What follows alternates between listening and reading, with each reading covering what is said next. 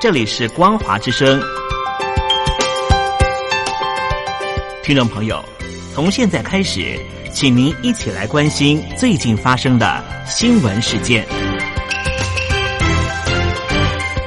欢迎收听《光华随声听》。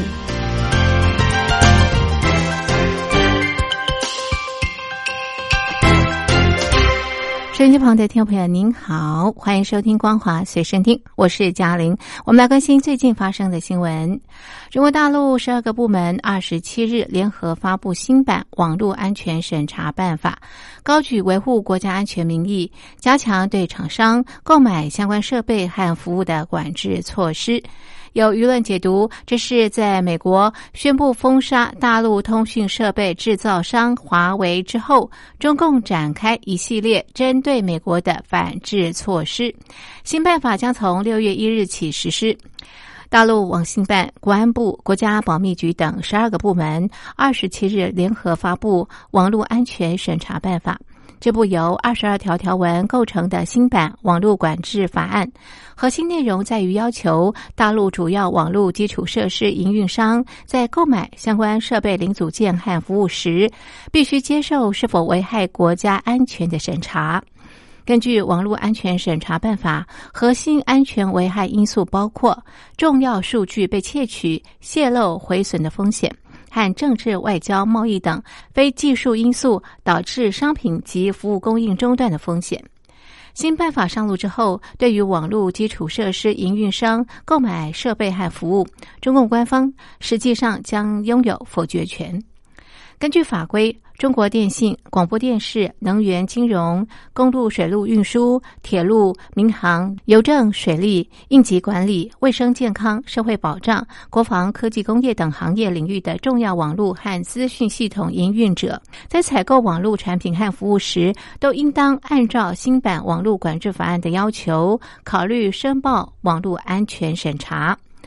早在二零一九年五月，中共发布《网络安全审查办法》征求意见稿时，就有外媒解读，为了与美国对抗，中国大陆也针对美国科技企业进行报复。而且，中方提出报复措施的理由，与美国总统川普在军事领域禁止使用华为产品的主张相同。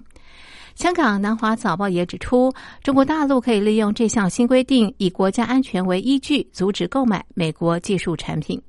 审查重点主要考虑以下因素：一、产品和服务使用后带来的关键资讯基础设施被非法控制、遭受干扰或破坏，以及重要数据被窃取、泄露、毁损的风险；二、产品和服务供应中断对关键资讯基础设施业务连续性的危害；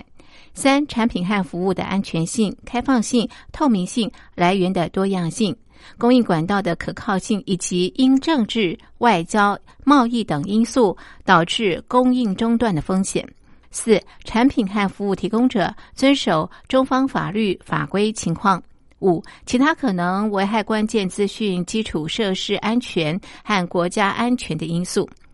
大陆官方解释这个法规时，特别强调，审查不是要限制或者是歧视外国产品和服务。而是维护国家网络安全，对外开放是中国大陆的基本国策，欢迎国外产品和服务进入大陆市场的政策没有改变。即使是在新冠肺炎疫情期间，中共推动官员年轻化的目标也按部就班的进行。七零后副部级官员接连涌现，三月以来已经有十二名七零后官员跻身副部级。最年轻省部级官员记录也被刷新。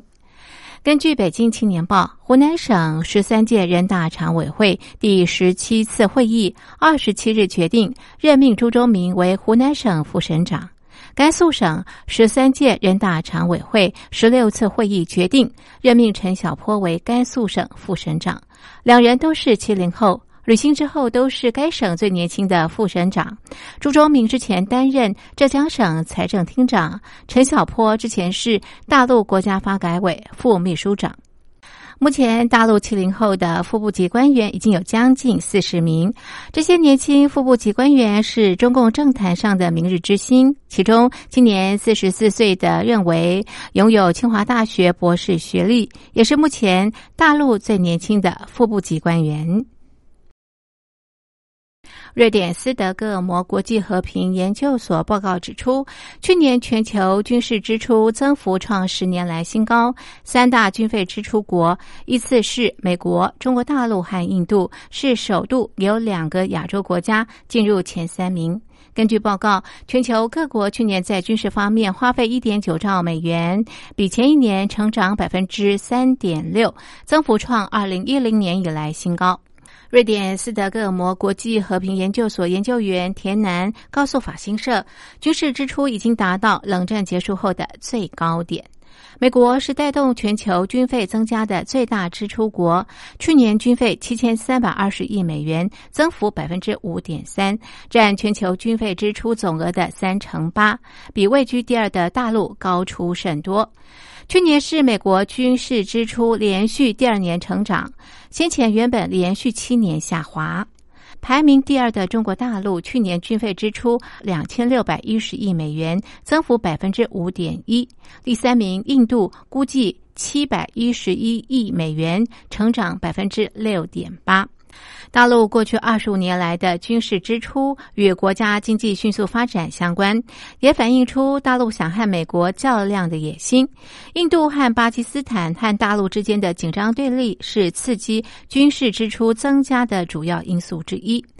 全球军费前十名依序是美国、大陆、印度、俄罗斯和沙地阿拉伯，这五国占全球军费总额超过六成。